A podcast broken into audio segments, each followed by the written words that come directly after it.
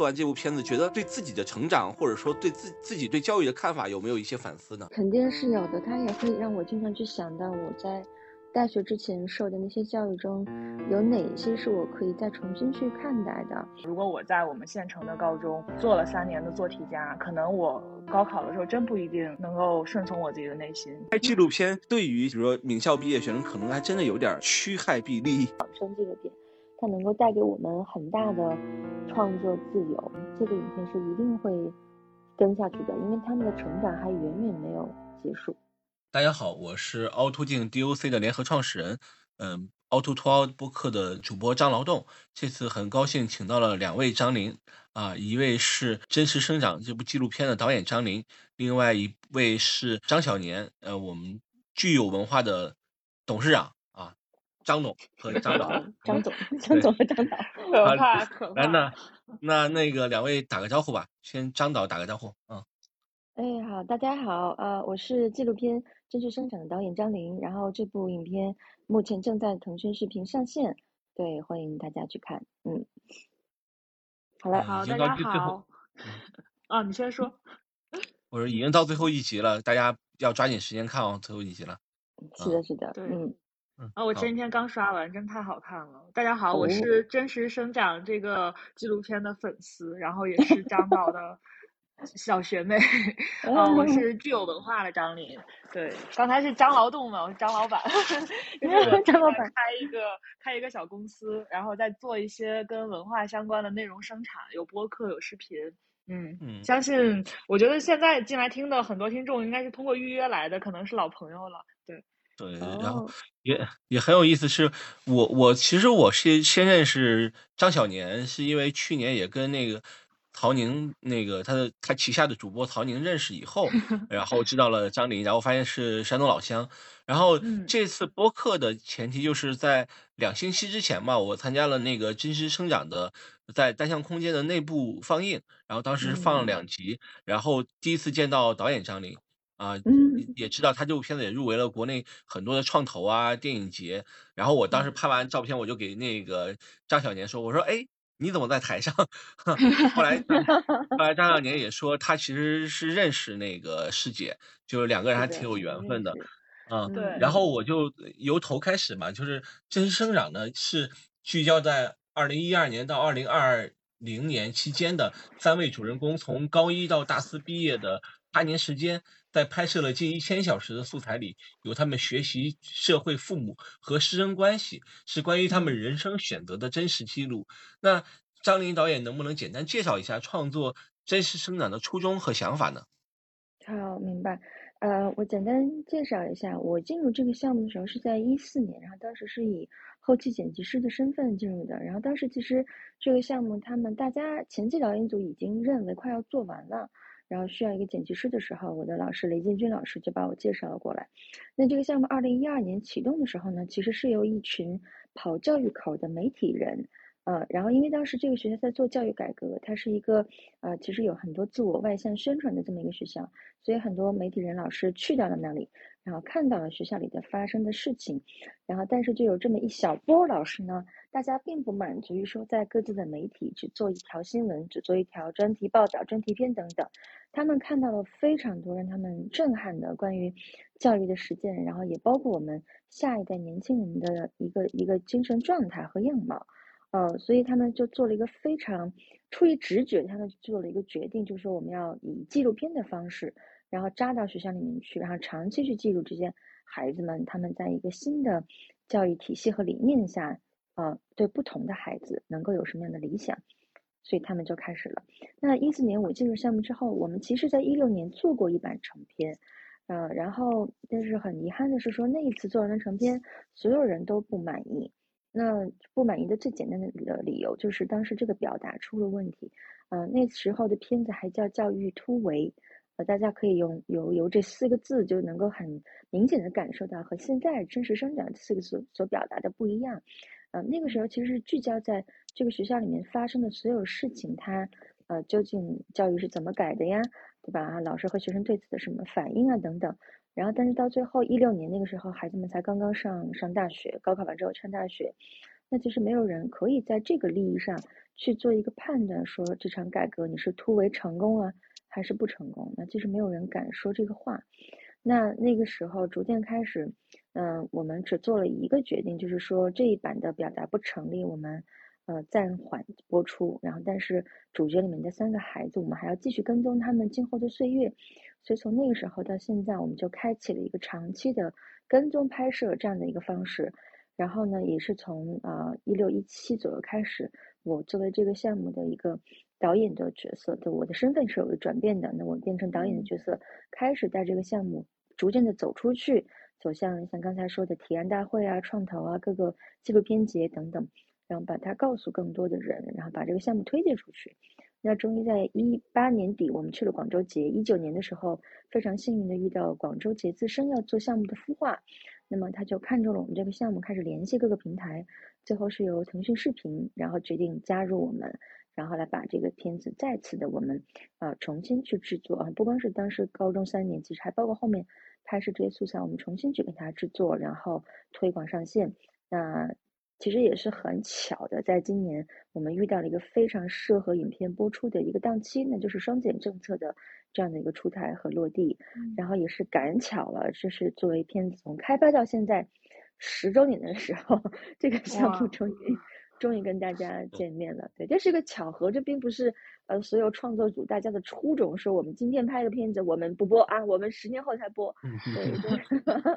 对，说说教育突围特别像那个中国的传统纪录片的传统，就是八十年代那种政论片，是吧？和商啊，还有那个什么话说长江的感觉，教育突围。嗯嗯嗯。那我们也知道，就是张琳除了是具有文化的负责人以外，他还做了一个国内首档名校废柴 QL 吃播聊天脱口秀，我，叫你吃你吃饭了没？哇，这个你吃饭没？对对对，你吃你吃饭没？对对对。但就是张琳，你对你对教育有没有自己的看法？还有说你有没有看过类似的？就是你看这部《真实生长》的时候，有没有想到，哎，他和有没有别的类似的？关于教育纪录片，我我太有了呀，太有了。就是刚才听林姐说，一开始叫教育突围，可能重点是放在这场教育改革上，这个学校里边的师生啊，就是大家对这个事儿的看法上。然后后来慢慢变成了现在这个真实生长的主题，然后聚焦了三个孩子。我我其实做就是就如果把我做这个综艺的利益拔高了说，其实我也有点这样的想法，就是我最开始做这个东西，是因为我觉得市面上很多学霸类的东西，学霸类的综艺吧，就他们过于去把这些学霸的光环给你一项一项给你展示出来，然后啊这些人很厉害什么的，但是我觉得这些人这些节目里面没有真实的人存在，就没有让我只。真实的改到这些学霸们他们在想什么，这一代年轻人在想什么。然后我是想做一个节目去呈现这个东西的。我是就是我觉得可能跟我们受到的，就是跟我跟林姐受到的这个本科期间的纪录片教育有关系。就是老师一直在告诉我们说要去看见、强调人的价值，要去看见你片子里边的人。嗯，我觉得这方面可能是让我特别有感触的，也是我看《真实生长》这个片子就特别打动我的。我觉得它真的是让我。呃，回到了高中那个岁月，然后呈现出来，真的是我当时我作为一个高中生想说的话。我觉得在这个片子里边，都通过那三个主人公的嘴说出来了，就感觉很很棒，很爽。对，我也我也注意到你刚才说三个主人公啊，其实我刚开始看的时候，我发现他的那个选择很有意思，他有那种很那个张扬的个性张扬，从高一开始就直接和那个他们老师提出自己的那种。辩论的形式，那个周子琪，呃，他是那种很很张扬的，就是把自己观点说出来，甚至会给校长写信之类的。但是他有李文婷那种就是文文弱弱那种女生，她可能没有很多故事，但是她其实，我我在想，不知道导演是不是这样想的？其实周呃李文婷更像一个大多数。就是我们拍纪录片，往往就想说，哎，一定要有个人物有故事，他有多么的讨好。但其实大多数的学生，很多时候他是那种很文静、默默的，就只有只关心自己生活的。所以我觉得这个人物选择呢，也挺有意思。最好玩是那个陈楚乔，就第三个女生，她后来很有意思是什么呢？她在高中时候就拍了一部僵尸电影。然后这部僵尸电影很有意思，它的剧本就来自和今年那个网飞的那个僵尸学院学学校比较是一个本一个剧本，所以这三个人还蛮有意思的。所以呃，张丽颖导演就是您在选择这个人物的时候，是不是有个特别的一些想法？啊？是好像是多少个多少个拍摄对象选择出来这几位？哦，好，我先接着你刚才说网飞那部电影，前两天楚乔和当时的那个就是他们讨论时有个男孩叫郑子郑子豪，他其实是那部僵尸电影的导演。然后大家最近还在感慨说，就是当时在高中的时代做的这么中二的一件事儿，然后没想到来到二零二二年，然后那部曾经打动他们的漫画，然后终于要影视化改编了。对，所以孩子们今年特别的感慨这件事情。对，然后我们再说回到这三个孩子的选择，其实一开始是呃广泛的、非常广泛的。去拍摄和去挑选主人公的，一开始我们我们可能大概看了四五十个孩子，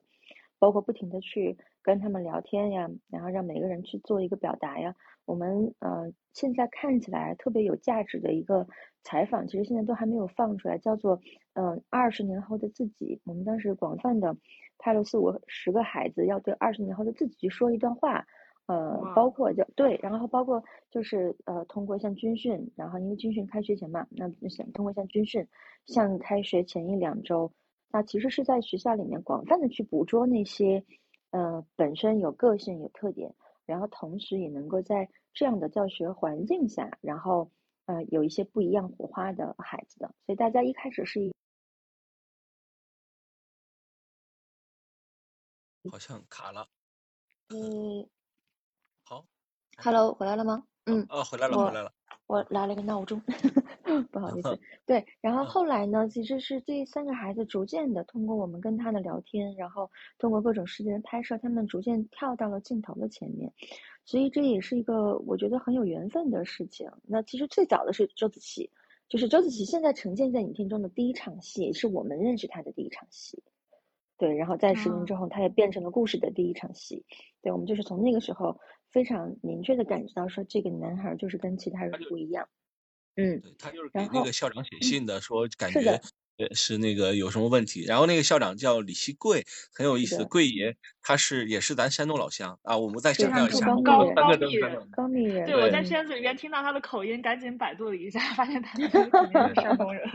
是的，有。我们有个口号嘛，那个叫中国青岛，山东济南，世界潍坊啊，这都是。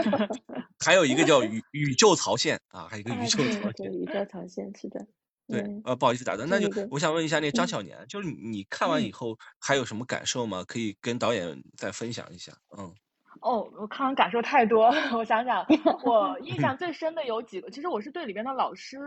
呃，印象最就。是感触，就对我触动最大，因为我觉得我就我自己的那个高中，呃，就是刚才说到这个山东青岛嘛，不是中国青岛，就是也算是在山东省做素质教育做的比较。对，走在前面的一个学校，就我们学校也是下午，他可能比那个四点十五还要早，三点半就放学，然后大家去搞有的没的，这种就是我们学校的老师可能也像呃十一中学的老师一样，就内部可能也有各种各样的不同的声音啊，然后大家大大家共共同的目标就还是育人，还是本着育人的这个目标一起在往前走。然后我觉得这个片子里的两个老师，呃说的话让我印象特别深，一个是呃有是有一个咨询教育。教育战略专家李茂，对对对，他就跟那个李亮他们争论这个周子琪就将来要不要学历史的那一场。他说：“我们就是到底我们这个职业到底是在干嘛？是在为中产阶级家庭去培养他们的下一代，给他们提供更好的教育教育服务嘛？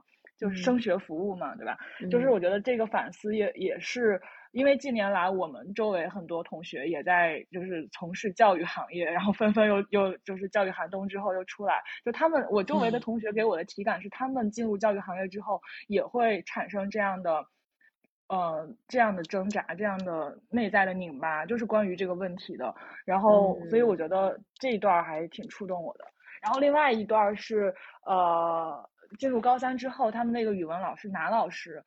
哎，哎，不是男老师，是呃是黄娟老师，对黄娟老师，黄娟老师，关关于他们写作文要不要抒发自己真实感受的那一场讨论，呃，这个讨论我跟我高中的语文老师有过一毛一样的争论，因为我高中的时候，其实我在周子琪身上看到的影子，就是我高中的时候也是一个非常不爱按照语文老师教你的议论文套路去写写写作文的人，就我偏要写记叙文，我偏要跟你对着干，我就觉得那一套八股就就特别无聊。然后呢，就语文分数就会忽高忽低，但老师看在眼里就会很心疼，然后就会希望你你就按照这个来吧。然后我就跟我的语文老师发生了一毛一样的关于这个的争论，然后我的语文老师给我的答案也跟这个片子里边黄娟老师说的。是一样一样一样的话，就是说你你做考试的时候写一遍，如果你心里真的有很想说的话，那你就下来把你想说的话再自己给自己写一遍。嗯，我当时看到这儿的时候，我就有点热泪盈眶，就想我。对，嗯，那我觉得，嗯，就是你能碰上这样的语文老师，真的是非常的难得，很珍贵的。嗯，是的，是的。嗯嗯哦，我也想就说，因为刚才张小年很好，就是他分享了自己的那个高中生活啊。我自己是我们我是文科嘛，就特别惨，就是我们学校就是山东学校就是理理工科见长，然后我们学我们文科班就分在了一个特别破的七八十年代的教学楼里，然后那个理理工班就分的特别好的那种很很好的老师啊师资什么的，所以这个我还挺有感受。我就想沿着张小年说的，就是张琳导演就是您。拍就做完这部片子，觉得对自己的成长，或者说对自自己对教育的看法，有没有一些反思呢？嗯嗯，肯定是有的。它也会让我经常去想到我在大学之前受的那些教育中有哪一些是我可以再重新去看待的。嗯，我高中是外国语系统的，然后我不知道两位是都是文科生吗？还是还是？我是理科生啊，对，我是纯楚乔，我以为自己无所不能，选了理科，结果发现被吊打。对，然后我是你们两个的综合体，我读了一年的理科，在最后高考之前转了文科，对，然后 也可能是一个不太，就是当然我还有有一段更为那啥的是，我们外国语系统其实是有保送的啊，但是我的保送最终没有成功，所以就保送失败之后，是的，就还是要回到学校里面去走的高考，是个狠人，哎，对，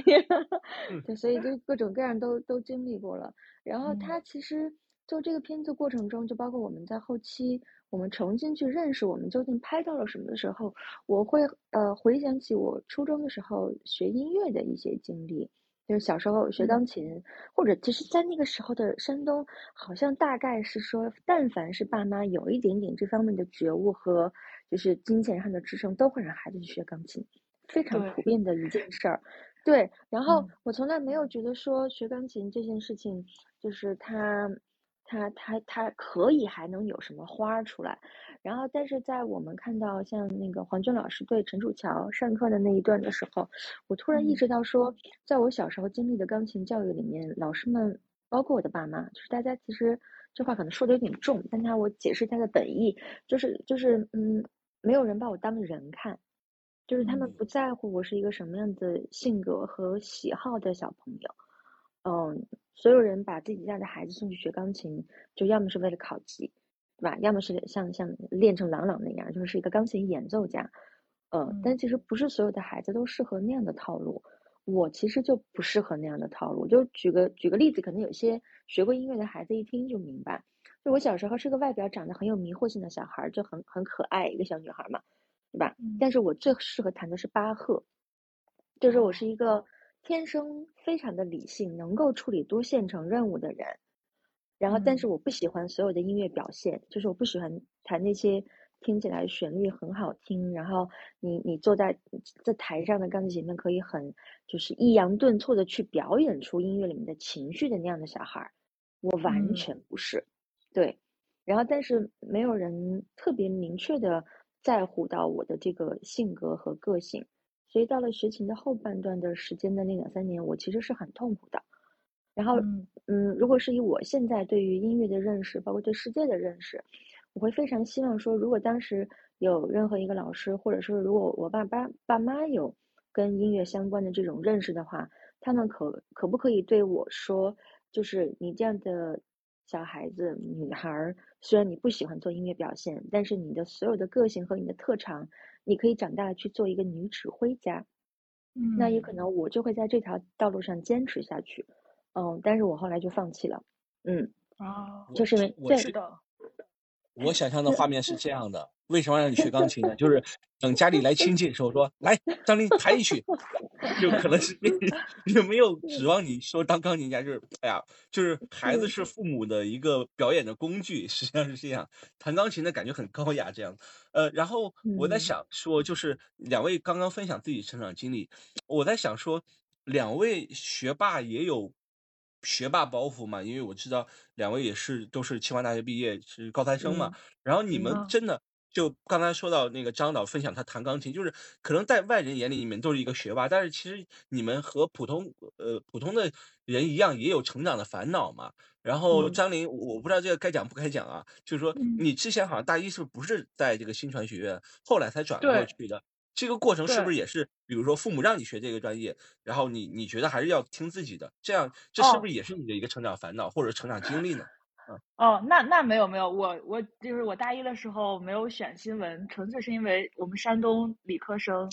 无无法无法学新闻，就无法选新闻这专业。然后当时招生组的老师，我就跑到我跟我爸就跑到济南，因为当时招生组在济南，就跑到济南找这个老师说，哎，我老师我想学，要不学社科，要不学新闻。他说你考这个分儿吧，就是社科实验班，理科生可以报，但是你考这个分儿不一定你能录进去。然后新闻呢，就是干脆就不在山山东招理科生，就除非你去考国防生，你可以去学新闻。然后老招生组老师给我建议说，你可以先报一个比较适合女孩子学的，然后好学一点的理工科。然后呢，把绩点刷的高高的，你在大一结束的时候就转新闻吧。所以我就立志，哈，我就，所以我从进清华第一天起，我就 立志我要转到新闻学院。然后对，就把能刷，就大一选了好多能刷绩点的课，就把自己的 GPA 虽然没有，就虽然不是没有立志在这个我们这个专业。干下去，但是还是把 GPA 刷的还蛮高的，然后就转系了。嗯，这是我的经历。你还是挺挺，就是说很从顺从自己的想法，父母也很对，就是我觉得我从小就是比较感谢爸妈的是，就是他们还是就是比较放手独立，让我去做判断。呃，刚才就是林姐你说到你你是你是济南外国语是吗？对，我济南外国语啊，我本来差我差点要成为你的高中学妹。我在高中 选高中的时候，我爸妈就让我自己独立做选择，就是因为当时几外还是有省招班的，我就考了省招班的考试。然后呢，我自己又是，其实我跟李文婷的环境比较像，就我自己不是青岛市区的人，我是青岛算是郊县的。呃，我从小就是在小县城里长大的，就本来还有一个选择，就可能是去一些比较偏衡水模式的那种县县城的高中。去苦三年，就是去做三年题嘛。然后还有一个选择就是去我最后去的这个青岛二中这个学校，就比较偏素质教育的学校。嗯，当时我就是这三三个学校都可以去。然后我爸妈就是完全，我在我初二的时候吧，差不多对，就让我自己去做决定要去哪个学校。然后而且也知道，就是去每个学校都会有你相应的要承担的风险。然后。对，就从那个，那是我，我觉得是人生第一次为自己的大事儿，人生大事儿做决定。嗯，然后包括后面什么选新闻啊、创业啊之类的，就我主意还是一个挺大的人。然后我觉得这个其实也要归功于，而且我的主意越来越大，我觉得是要归功于高中三年这种，呃，学就是这种学校，在这种学校里，它带给你的这种滋养，或者说带给你的这种胆量的，就是如果我我设想，如果我在我们县城的高中，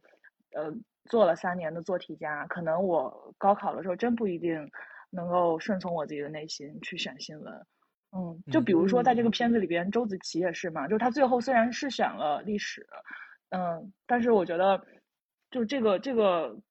在这里边的挣扎，这里边的需要孩子的个人意志去拽着这个选择往前走的这个力量是不可忽视的。然后这个力量其实就是在你成长过程中受到的这种。外外在的给你的很 open 的教育带给你的，嗯，对我我记得当时我们也是省实，还有就是山东省实验学校，济南外国语都是只有两三个名额。就我们那一届，我印很印象有个小孩，就是我同同班同学，他就去了省省省实。其实确实济南就是太卷了，就是卷到 卷到崩溃。所以就是，现在张丽也是学霸，你有没有烦恼？比如说啊，你你到了清华以后。其实我知道新传学院也有很多专业，比如做研究型的、做理论型的，也有比如说雷老雷建军老师的清影工作室。呃，您可以讲讲您在清影工作室的经历，或者说选择清影工作室也是自己的一个决定吗？会不会也有一些烦恼，或者是怎样的？明白。我现在我我刚刚听了张琳，她是怎么样千难万辛的来到新闻学院的，突然觉得说好感动啊，对吧？对，就是奔 奔着你们来的。是的，然后因为其实对我来说，进入新闻学院是一个非常不能叫草率的决定，是那样就是，嗯，招生办的老师跟你告诉你说啊，清华到最后还有什么什么什么可以选。我不去北大，是因为当时北大没要我，就是保送的时候是去北大的，所以 对，所以到了高考的时候，是的，一生黑再也不去了。对，就就肯定是要要去清华。然后周润发老师说啊，就是剩下这几个你选吧。然后那个时候因为呃考的成绩还算好，所以会有一些媒体的报道来找我，然后我们家人就会知道了，说哦，记者这个行当是干什么的？对，是一个非常高考状元的无冕之王。对。对，所以他知道说，那你去了新闻学院，可能以后还能跟采访你的小姐姐一样，有有份工作，就是这么朴素的一个一个概念。对，所以可能我觉得这也是很多就是嗯中国的嗯高考教育里面非常缺失的一块，就是对职业的一个教育。你在进入大学之前，关于这个专业是干嘛的，其实根本没有非非常什么呃一个清醒的认识。对，然后所以呢，我就也就去了。然后去了之后呢，嗯，你说学的这些新闻的东西吧，也能理解，也不反感。其实那个时候也没有什么更深的认识。我觉得不像我的师妹这样，可能她在来这儿之前有非常明确的认知，这里是是要教给孩子们什么，她要在这里获得什么，我以后要做什么。我其实完全没有。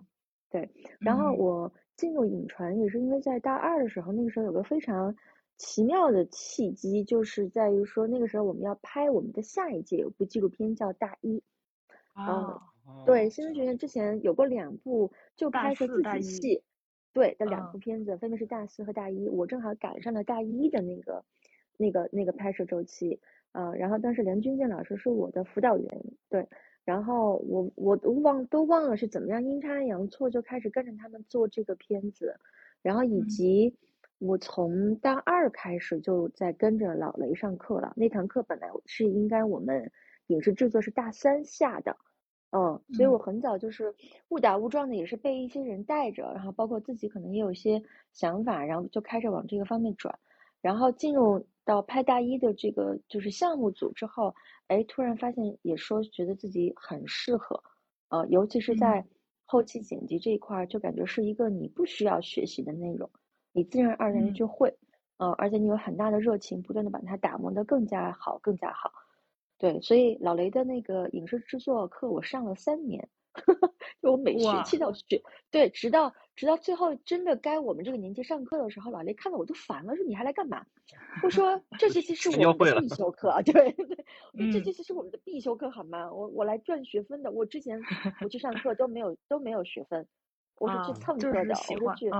对，我是去旁听的。当然，老雷说那也没有办法，那你就当助教吧。对，就是就是这样的。然后再加上在整个跟着青影的所有老师们去嗯拍片子、做项目的各个过程中，会发现说这是一个氛围特别好的一个大家庭。对，老师们对孩子们的那种那种包容和那种气氛，可能会更加的吸引我。然后包括老师们自身的。他们嗯，在做人上面的一些非常风格很鲜明的一些东西，我觉得的确是感染到了我们。包括刚才师妹提到过的，就是说我们在纪录片拍摄里面是非常非常关注人和他们的生活的，嗯，但是这一点是会很容易被忽略的。对，比如说在新闻报道或者在很多其他的地方，你是你可能会有一些用一些概念，然后用一些口号，用一些标语性质的人。就或者说像我们现在很熟悉的标签，你去描绘一个人，嗯嗯，对。但是在纪录片里面，你真的是要实打实的进入他们的生活，才去了解、关注到他们是一个什么样的人。我觉得这一点是对我来说，呃，感触特别深的。嗯，呃，我经常会给给大家讲个段子，我经常会给大家讲个段子，而且这个段子也是经常跟大家分享。就是有个人问那个法国的一个纪录片大师叫雅克贝汉。天地人三部曲导演说：“拍纪录片能成为百万富翁吗？”然后那雅克贝汉想了想说：“哎，可以成为。”然后那个问的人就说：“怎么成为百万富翁啊？”雅克贝汉说：“我有个朋友是千万富翁，后来去非洲拍大象、老虎、自然环境，然后拍了一年以后变成百万富翁了。就其实拍纪录片对于比如说名校毕业学生可能还真的有点呃，就是趋害避利，我能那么说吗？就是其实拍纪录片的我我跟你讲个段子，嗯我跟你讲个段子。我在大学毕业之后，有一次非常深刻的受到了一次委屈，就是我有次去交片，然后还是跟央视的一个老师交片。我不是强调说央视这个词儿又怎么样，而是在我自认为是一个行业内的人，就大家是了解纪嗯录片的啊，了解这些东西的时候，我们有一次后期聊天，他了解到我是清华毕业的，然后这个老师也非常什么的语气说了这么一句话，他说：“你清华毕业的，你干这个？” 哇，这句话太经常听到了。对对对，就是就是你学你拍你出来拍纪录片，你还用上清华，就这种对吧？对我之前有朋友也是，他就是也是新闻学院的同学，去湖南嗯卫视，就是他特别嗯想做综艺导演，就去应嗯聘快本的导演，结果人家嗯也是说啊，你就是你。上了一通清华，你最后怎么来跟我们这些电视民工一起做做节目？对，就是他可可能说的人他是就是为了拉近跟你的距离，但是听到的人就会还是会嗯很不舒服。有点觉得受到委屈。对对对。对，就就是我，会觉得这也是我为什么后来我很想把就是真实生长的故事讲出来，因为一直有人会诟病，然后说你拍这三个孩子都是好孩子，甚至他们觉得这三个人都是学霸，学霸的故事有什么好嗯讲的？对，然后你又是学霸，对吧？你又是对清华的，我还是对你就是在在在说啥？这里面一个差生都没有啊！他们的 好学嗯生的烦恼是烦恼吗？对吧？他们值得我们关注吗？然后我就会想到我的这些经历，你就会发现说，就是这种外界对于一个人他这一生想干什么、想从事什么的这种不理解，然后甚至是鄙夷，对吧？但嗯是兰尼老师非常鄙夷的口气来讲的这句话，就是这种压力，我觉得是存在于任何人身上。每个人是，对，真的是每个人，他他跟你是不是上了清华完全都没有关系，对吧？何况你上了，对，何况你上了清华都不能打消了大家对于一个人你你想干什么，你该干什么，你的一种支持和理解都没有。所以对我来说，嗯这是一个我非常想讲出的事情，就是对于对主人公的三个孩子来说，其实只要他们能够找到他们呃人生向前的那个内驱力，那不管他想干什么，他是想学历史，还是他想度过一个平稳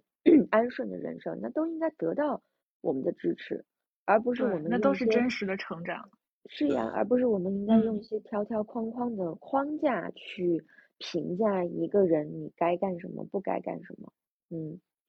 嗯，一一样，同样的，比如说这个话套在那个张小年、张琳身上也也是没问题，因为他现在在做嗯。内容创业嘛，也没嗯有嗯。也没有去，比如说大厂啊或者五百强那种企业，还嗯是选择嗯。遵从自己的想法。这个创业是是毕业以后才想的，还是说就像你刚才说的，你从大一就决定要做新闻这种东西？嗯哦，我大我大我就是我一直是想做内容的，至于是创业做内容，还是先去一个大平台去积累几年再出来做，其实这个是没有想很清楚的。然后呢，我在读研二的时候，就阴阴差阳错吧，认识了一个投资人，就跟他聊起来我将来想做的东西，包括我刚才说唠那一套嗑嘛，就是我觉得现在的好多学霸综艺都在打标签、立人设，但没有人真正关心这群名校毕业的人他们在迷茫什么，在想什么。我想去呈现这个东西，他可能就是觉得这事儿挺有意思的，然后就给了我一笔钱。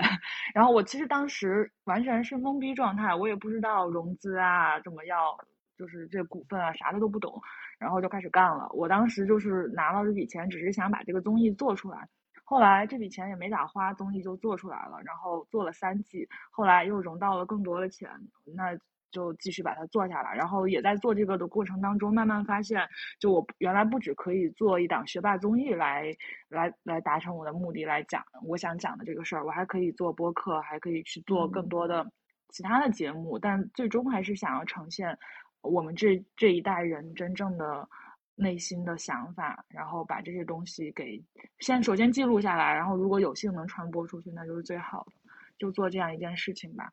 嗯，对，相当于就是发生在导演或者是张小年身上，和其实片中的主人公一样，大家都在真实的成长。那我就想说，就是在成长，我说到成长，其实我想到另一个词是选择。那成长和选择，成长的选择，那这个选择是有没有很重要？因为比如说里面的李文婷，她是她是家里是非北京嘛，后来也是因为爸爸在北京怀柔工作，然后才有机会上了十一学校。那他如果没有选择十一，可能像刚才说的一样，就可能在一个那种什么卷校，然后待三年高中那种苦逼生活。那他们的选择了十一，这个你有了解吗？张林导演，就是他他们我选十一这个学校，也是他们深思熟虑的。对，里面还有个那个文楚乔不也说说当时本来可以。去本校的中学，但他爸说你多无聊，你为什么不去十一试试呢？能能再讲讲他们的选择吗？我呃，你刚才说到，比如说像文婷，然后她其实在怀柔读过一年的初三，嗯，她是初二就来了北京，然后所以他们家是面临过一个选择，就是高中要考哪个学校，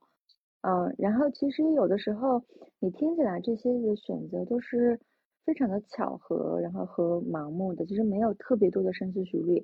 呃，我记得当时就是文婷的妈妈在网上瞎逛，就是给你查一下北京各个高校的资料，然后搜到了十一学校。那个时候他们完全不知道这个地方要开始所谓的素质教育或者说教育改革，他们不是奔着这个来的。然后他们可能就只是比较来比较去，觉得说，哎，这个学校好像还行，或者怎么样，就是误打，其实文婷是误打误撞进来的，所以他的第一年，他就是其实是三个孩子里面过得相对比较痛苦的，对，他是最不适应的那个，他嗯，既不适应学校的这种新的氛围，他也甚至他都不适应北京，对吧？嗯，然后他包括他跟北京孩子们之间的这种沟通，所有对他来说都是。对，都是非常困难的一件事儿，啊，然后楚楚乔是楚乔，其实跟周子琪有一个相同的类似的点，就是他们都有初中部，都是有高中直升的，嗯，周子琪是初中就是十一学校的，十一学校有初中部啊，所以他是直升上来，然后并且对于十一学校来说，还有一个非常大胆的决定，是在高二的期末的时候就呃组织孩子们参加升高中的考试。考过了，他们初三一年就可以玩了，啊，打引号的玩啊，所以他他们，你像他们学生内阁，然后包括辩论赛什么的，其实是他们从初三就开始一直在忙活而为之投入心血的这批直升的孩子。所以当他升入高中，呃，发现这里说突然开始做改革，然后对子琪这样的孩子来说没有任何的不适应，他们非常快的就在其中如鱼得水，啊，甚至你像军训时候给校长写信，那都是发生在入学之前，对吧？嗯嗯，对。然后楚乔的话，他的确是有一个选择的这么一个过程，但是那个时候他其实自己很没有自信，啊，他觉得可能保本校其实是一个呃更稳妥的行为，我也不用考试，我也不用特别怎么准备，我就自然而然可以升入高校。嗯，但是可能对他的爸妈来说，会觉得说你你还是试一试，够一够，看能不能去到一个更好的高校。嗯，然后对他就试了，然后果然就。就来了，但是来了之后，我觉得跟那个师妹有一点相像，就是楚乔在呃发现自己有创作才能之前是非常向往什么量子物理啊，或者是天体物理啊，对那些非常呃深奥但是又华丽的一些理论，对对，他会觉得非常酷，非常非常酷，嗯，但是最后发现说学不来，搞不定，对，哇，哎，楚乔让我印象。啊，您先说，您说。我我有个问题，刚才突然想到了，就是说到这三个孩子的父母，我就特别想问林姐，在拍这个的过程中，你有没有想过，你看着这三个孩子，他们的父母对他们成长过程中的干涉也好、指导也好，或者引导也好，就你有没有想过自己将来有孩子，就是暗暗下定决心要怎么去养这个孩子？就对你的教育理念有 没有觉得，嗯，我觉得我我们可能要面临的一个最大的，嗯。坎儿吧，是如果我们以后的孩子是个学渣怎么办？就 是你都不要说让他考清华北大了，他就是他万一在北京连高中都上不了怎么办？对吧？虽然我们自己好像是个学霸的身份，那因为因为这个事情是很可能会发生的，所以在我做完真实生长之后，我们我们现在啊，现在可能有一个折中的想法，就是说我们还是要努力的为他提供一个好的教育和好的教育环境。然后，但然后，比如说，一定肯定得让他上个大学吧，啊，尽量上个一本吧，对吧？要是能够到清华北大，那肯定是更好吧。那那会有这样的一番努力和希望的。但是在那之后，那就算了吧，那是他自己人生，想干嘛干嘛。对，其实希望你的孩子接受这样的素，就是所谓的大刀阔斧的素质教育的改革吗？就是比如说，同样你也面临你的孩子要去一个。就是去衡中，然后就是保底就能上清华北大，但是去这个学校可能保不了这个底，但是能很快乐。你愿意让他去哪个呢？嗯，呃，我觉得可能还是会去相对素质教育一点的地方，因为我觉得这个其实就是如果我们讨论到这么深刻的，就关于说孩子应该去高哪个高中时代的，我想这肯定跟他的家庭教育的背景是分不开的。对吧？有很多能把孩子送入衡水中学这样的地方，一定是期望他高考能有个好的成绩，然后能够为自己家庭带来一个阶层的对改变命运，然后改变阶层的一个跃迁。我觉得对我来说，因为我经历过这一代这一切，就我是个考一代，对吗？嗯，对吧？然后我相对我的父辈来说，我一定是进步了的，所以我对这个我是非常的认可的。当然，他可能的代价。就是孩孩子会丧失掉嗯快乐的高中三年，然后但是比如说现在基于我我自身的实力或者说我的见识已经到了一定的层次的时候，那我们是不是也能够说再让他在一个相对素质教育的地方，但依然能够有良好的成绩？所以反过头来，其实这些东西都是在考家长，对啊，对，考验。还还有一个就是给大家科普一下，嗯，还有给大家科普一下，其实大家说北京考试容易，比如北京学生考大学容易，但其实有一个背景是在北京初中升高中就已经一半的学生会被砍掉，就有半学生不能读到高中，所以他就相当于相对来说，呃，其实从初中就砍一批。呃，我在想说，其实我跟那个张领导也挺挺有缘分，就是我一五年我也去过十一中学拍摄。我也拍过桂林，所以其实我也进过那个学校，感受过那个环境。我我其实也也觉得很有意思，就是因为刚才你也聊到素质教育，正好这十年以后，正好双减这个政策出来了。我在想说，就是你怎么看素质教育，或者看现在的双减？因为说实在的，十一能成为十一，就是因为他头上就已经掐了尖儿了。就如果从从一个学家的角度来说，那我就他没有他不可已经不是那种通过教育改变命运那种方式，而是说他希望有更多的一种发展了。那你怎么看？就是这种素质教育的必然性，还有就是说会有没有这种这种十一的改革，会不会有对教育有一些改变呢？嗯嗯，我觉得就实际上对十一学校的这场改革的啊争论和甚至是批评。从他们一开始做这件事到现在，一直都没有消停过，就是因为大家深刻的感受到了你的改革是有非常充分的土壤和条件的，甚至我们就可以直白的说资源，对吧？嗯，你学校本身在北京，你的生源那么好，啊，就像刚才张那个张导说的，就是就它本身已经是掐尖了，所以北京现在的小学卷不是卷在高中，卷是卷在小学，对吧？是卷在小升初和初升高的这种地方，到处都会卷。甚至我们学十一老师的孩子，你考得上十一吗？你如果不以那种就是，对吧，刷题和课外班的方式，你能不能考得进十一，可能都是个问题。哦，所以本质上它还是跟这种就是教育资源的匮乏和不平等是非常相关的。那就我们从讲故事的角度，我们只是想呈现说，就是教育还能够有什么样的面貌，或者比如像我刚才说的，如果。我们是不是可以在所有教育里面，起码把孩子们当人看，呃，或者说就是在某一些可以让他们去抒发自我的地方，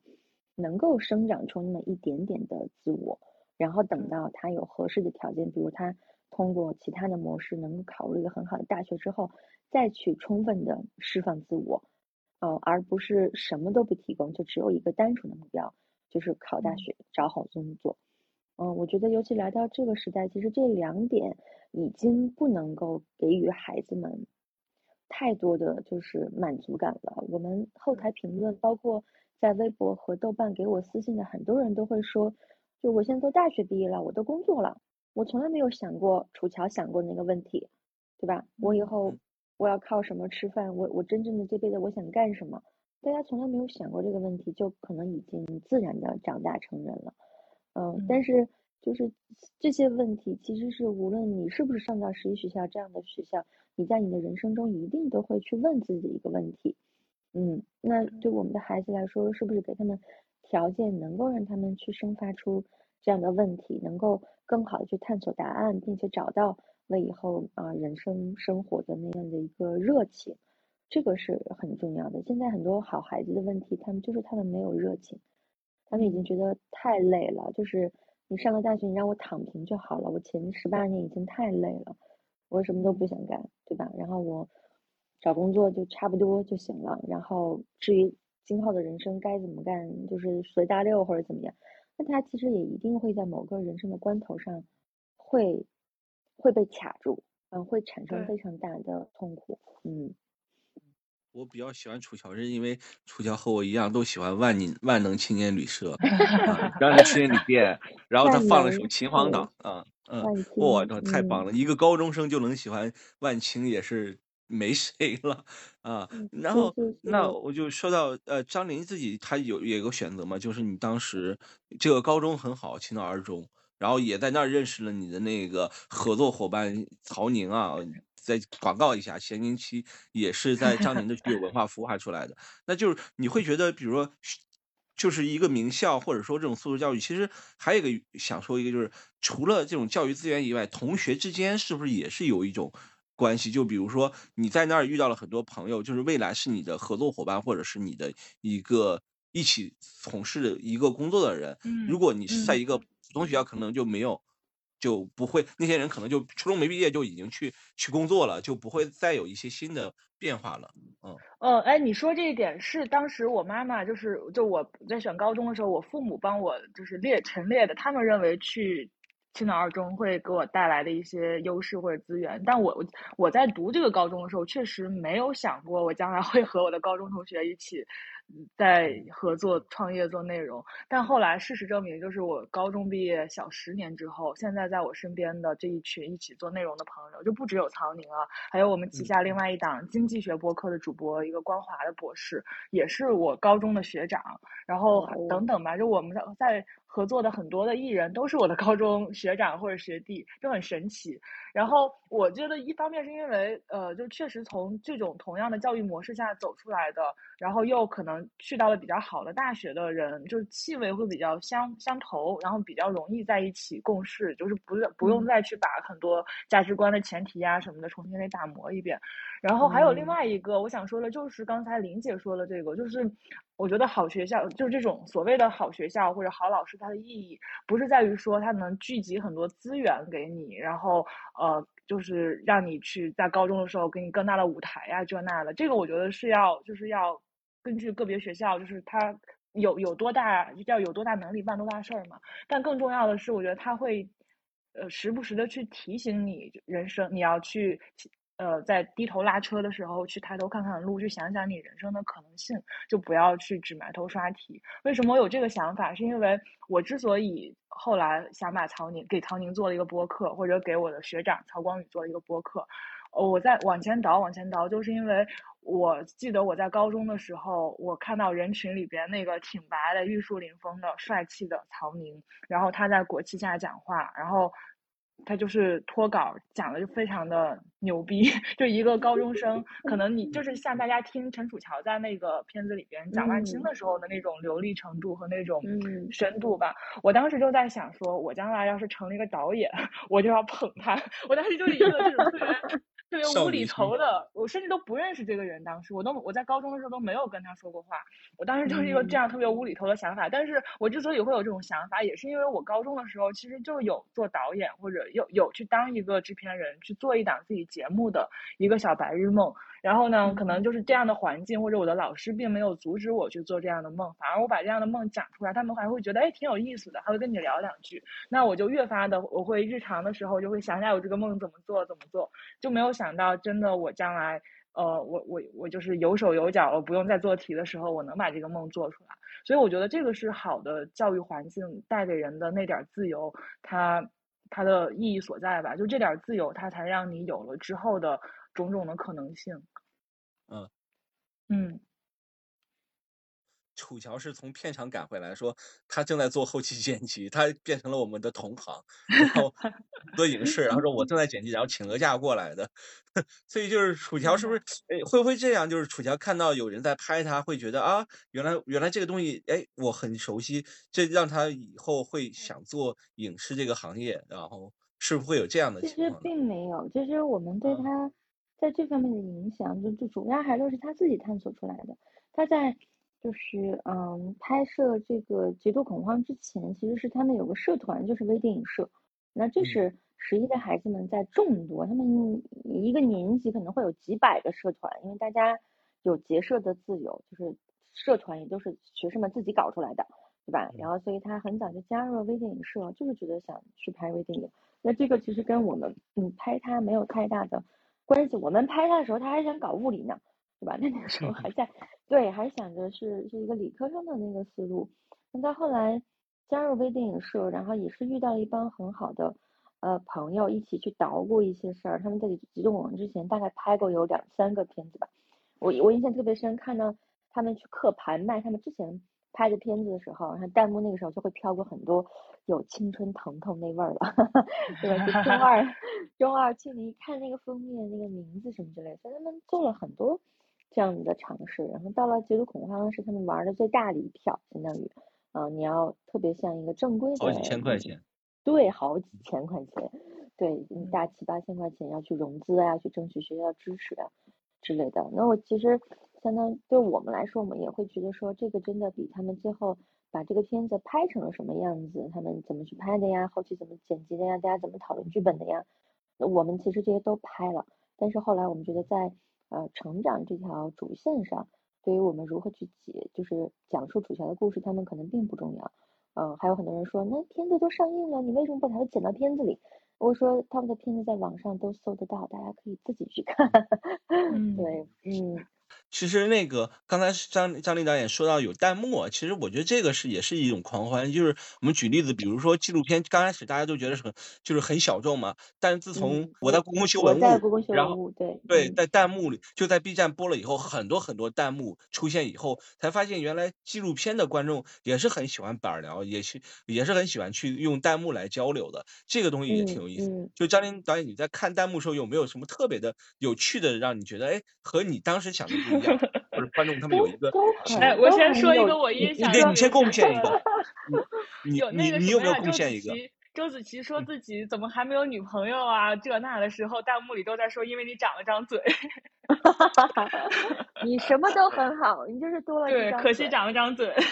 是的，是的，我觉得，嗯，尤其是我们前两集的弹幕，大家非常的欢乐，就是这个的欢乐的方式，包括从那天点映会开始。这样的反应是我们之前从来没有体会到的，可能是因为大家那个时候整个创作组、导演组，然后包括我们制片人，呃，大家在一个创作的过程中，我们每看到一个片段，都是在绞尽脑汁的想说，哎，这儿剪的可以吗？它是不是可以更好？都是拿这种评判的眼光去看它的，所以我们从来没有觉得前两集那么的欢乐。然后，但是从我们第一次放映开始，我们就发现说，观众把它当一个喜剧片看，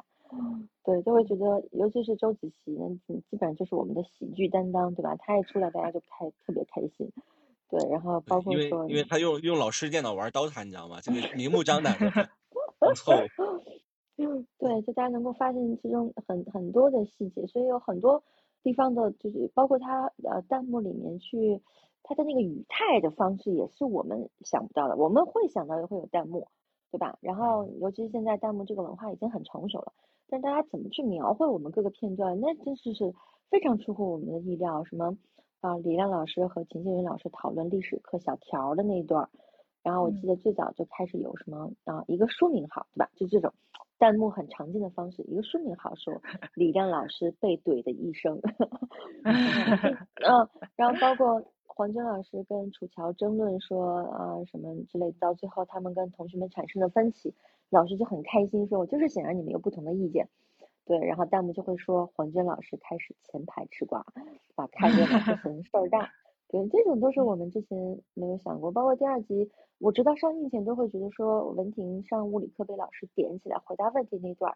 是不是有点有一点点太长了？大家在这会不会感到无聊？但弹幕里都非常有共鸣。对，然后那段是大家突然就开始纷纷涌进的弹幕啊，说对吧？就是嗯，我也经历过这样的上课，凡凡上课走神儿必被点名，大家或者说那个已经已经很尴尬了，社死瞬间什么的。对，这都是跟对跟你传统的就是你在做纪录片的时候可能会想象的那个节奏啊，包括气口啊都不太一样的地方，你就也也很有趣。对弹幕，我我经常我们会反复的去看片子，不为别的，对，因为台词我都会已经快滚瓜烂熟了。对，就是去看弹幕，嗯，看大家有些什么样的想法，就也是一个，嗯，我觉得在这个时代，因为我们是这是一部往生纪录片，就它最后呈现出来上线这个状态，它还是还是一个往生纪录片，它能够带给我们很大的创作自由，就包括像比如说黑底儿，就是黑屏这个事情，以前我们在给电视台做纪录片的时候是明令禁止不可以有的，啊，你你你片头片尾不可以黑起黑落。你中间不可以有黑屏，就包括我不知道你像小年现在做播客，那我以前是广播人，广播里面你是不可以有空播的，对吧？你三秒之内你接不上话，就直接给你进电乐了，对吗？你这些都是因为不同媒介它本身的一些特性，然后所其实会也会带来一些呃创作上的美学，当然也会限制一些创作的表达。嗯，那我会觉得说这次在腾讯视频我们上的这支系列片，它充分的运用和。享受到了，比如弹幕啊，比如评论，然后比如分级的这种方式，然后比如正片和花絮的配合之间，都给了我们非常大的创作的自由度。嗯嗯，而且也是哎，我特别喜欢，我特别喜欢这个这个片子的片尾曲，是你们找就是找这个片，对周深唱那个白墙嘛？对，这是当时是因为腾讯之前有一部非常成功的片子叫《人生第一次》。他们今年要上续集，叫《人生第二次》，好懒呐，这个续集的名字。对，他的人生第一次的片尾曲就用了这样的方式，就是去找了一首已经啊，就是发布过的歌曲，杨乃文老师一首歌曲，然后但是在内容曲风上都非常的契合，然后用来做啊纪录片的片尾曲。然后所以当时我腾讯的这边人跟我说了一个想法之后，我说行吧，那就去找呗，因为那个时候片头片尾怎么样做包装还都完全没有想法。对，嗯，然后我就去找。怎么找到这个的呢？因为我我那个那个阶段正好在听周深，就是从他最最早的歌曲一路听过来，然后听到这首的时候，我就想说，哎，他好像讲的就完全是我们片子中的故事，嗯，然后我就发给了各个制片方，人大家所有人听到这首歌之后都是统一觉得说，嗯，不用再找，就是这首了，就不会再有一首歌，对比这首歌更契合了。然后大家就想着怎么去联系版片版权方，然后谈一下这个合作，并来做我们的片尾曲。它的确也非常的适合，甚至我觉得，嗯，这首歌这首歌其实不是第一次填词，它有过很早的填词的版本。那这次被发布的时候的填词是一个叫隐约的，嗯，姐姐，嗯，有非常，嗯，对，就是才华横溢的一个女音乐人，然后她的作词。她其中的副歌的那句词，几乎就是我们全部的表达，就是漫漫长路该如何独自前往，这其实就是我要讲的故事，对吧？那可能我们给出的一个答案就是说，你找到内驱力，你就可以忍受所有的一切的人生中的痛苦，然后独自前往。对，所以他在这个层面上跟我们影片是非常非常契合的。嗯嗯，我就不知不觉聊了小一个小时啊，将近一个小时。那就是 因为很多人真的冲着这，哎，断了，观众可以哎，刚才没听到。我说很多人可是冲着导演过来的嘛，真实成长这个片子来的。那有观众如果想提问，可以举起你的手，然后发言，我们也可以把您拉到拉上麦，邀请上麦，然后大家发一下言啊，欢迎大家那个提问啊，我。刚才已经约了曹宁，我不知道曹宁上不上啊？嗯，那我就还想就问最后一个话题吧，就是你们会觉得就真实成长，就是他们的成长是说就只是现在吗？还是说会一直存在这个真实成长？这个成长，你你会就刚才你说二十年后嘛，这个会不会继续再跟下去呢？对呀，我们会跟的，对 对，这肯定是一个长期的项目，甚至很多观众一眼就说你这是一个中文版的 Seven Up 嘛，对吧？是人生七年那样的。片子，我们坦白说，我们一开始没有想这样，但是随着我们后来跟三个孩子不断的跟拍，我们看到他成长中的那些度过的所有的嗯纠结也好，然后甚至是自省，然后甚至包括他们的抉择之后，我们会觉得，嗯，这个影片是一定会跟下去的，因为他们的成长还远远没有结束，他们的他们还在继续生长，对很多可能高中时代开始萌发的那些。火苗，然后嗯，还没有到最完全绽放的时候，会遇到暂时的压制，遇到人生中所有那些必须要先解决的实际的问题，所以他们后面还会有很大的空间再去探索自己的人生。那所有这一切都是让我们感受到说，这个故事本身也在持续生生长，我们很有必要再去继续记录的。嗯嗯，这个很有意思。想看想，对我我在豆瓣上看到有一个讨论，我刚开始以为那个骂片方的，说这个导演太懒了，为什么才拍了才剪了四集还是五集？你们不能多剪几集吗？我们还想再看。是是是，我们现在就只是每次看到这种时候，我们就无奈的笑一下，然后暂且把它当做是对我们片子的夸奖，大言不惭的说，对对对，就是大家没看够嘛。嗯，但是实际上啊，就我不得不说，创作的过程是非常非常痛苦的。就哪怕是只有这四集，对，因为对于纪录片来说，它是一个没没有脚本，对吧？没有所有的预设，然后我们拍到什么算什么，然后甚至我们也并不理解我们当时的确拍下了什么。所以这四集对我来说，是我过去这几年中创作最为痛苦的一个一个项目。对，然后那现在很多大家观众说。说你你那么多素材，你就放四集，那你以后不用剪了，你就直接给我们看素材，我们都愿意看。然后我作为一个导演，我觉得很新型，大家的确喜欢看。我作为一个剪辑师，我简直是我的心里在滴血，就是 你们知不知道这么好看的四集花费了我们多少的功夫，对吧？花费了多少头发？是的，是的，头发都都都掉了。对，但是这的确是一个很很大的鼓励，就大家对这个故事，对非常喜欢我们的三个人物。哦，这的确是我们，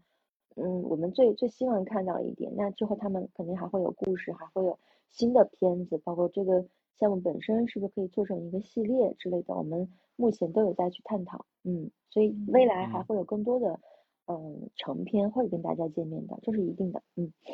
还好，或者电影版。会不会有电影版之类的？也也也有可能啊，就大家都在看嘛啊，因为国内这几年电影行业，包括电影院，包括可能流媒体方式也都在有变化，嗯，所以对我们来说，我们嗯欢迎，我们不限制所有的题材的这种可能性，我们就是在找最合适的那个方式，看怎么样把我们的故事继续讲下去而已。嗯，对，因为之前呃去年有一部纪录片叫《大学》嘛。记录电影大学也是上映，然后也是讲清华的故事，所以这个其实也是清华这两年真的对纪录片这一块真的是挺挺不错的感觉。嗯嗯嗯，谢谢大家的关注。对，青影工作室，我觉得在国内的记录电影，包括纪录片的创作上，嗯，的确是一直第一是一直很持续的坚持在做这方面的创作，然后也为整个行业输送了很多的人才，这个是我们必须要去褒奖的。对，嗯嗯。那好，那那也时间差不多，呃，张小宁还有没有什么想分享的呢？我们那个没有，就刚才说到轻影工作室，如果如果这个在听听众听友席的有，就是你家孩子有高考啊，或者什么要选专业之类的，轻轻影真的一生推，给轻影打个广告。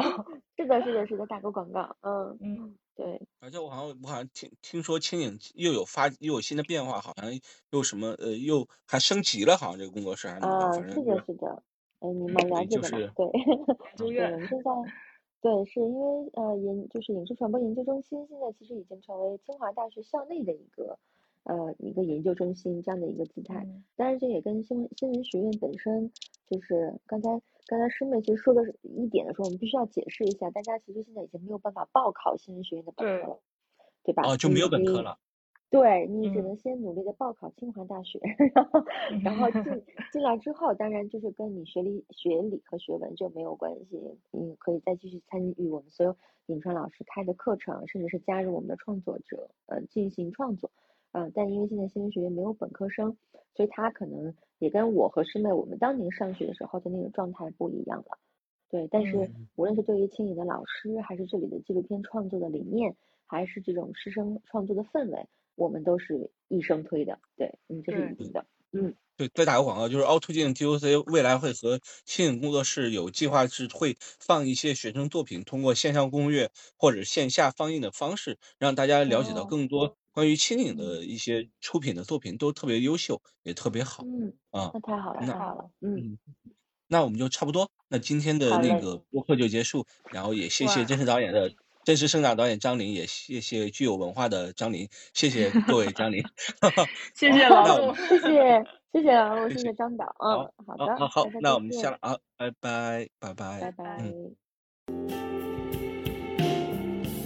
这里是凹凸兔大家可以在网易云音乐、喜马拉雅、小宇宙、苹果 Podcast 收听。同时欢迎加入凹凸兔的听友群，请在公众号凹凸镜 DOC 下面留言“听友”，欢迎大家在听友群里一起讨论播客内外的故事。同时，我们在爱发电平台开通打赏，谢谢您的支持。欢迎关注凹凸镜 DOC、凹凸百态光影日志。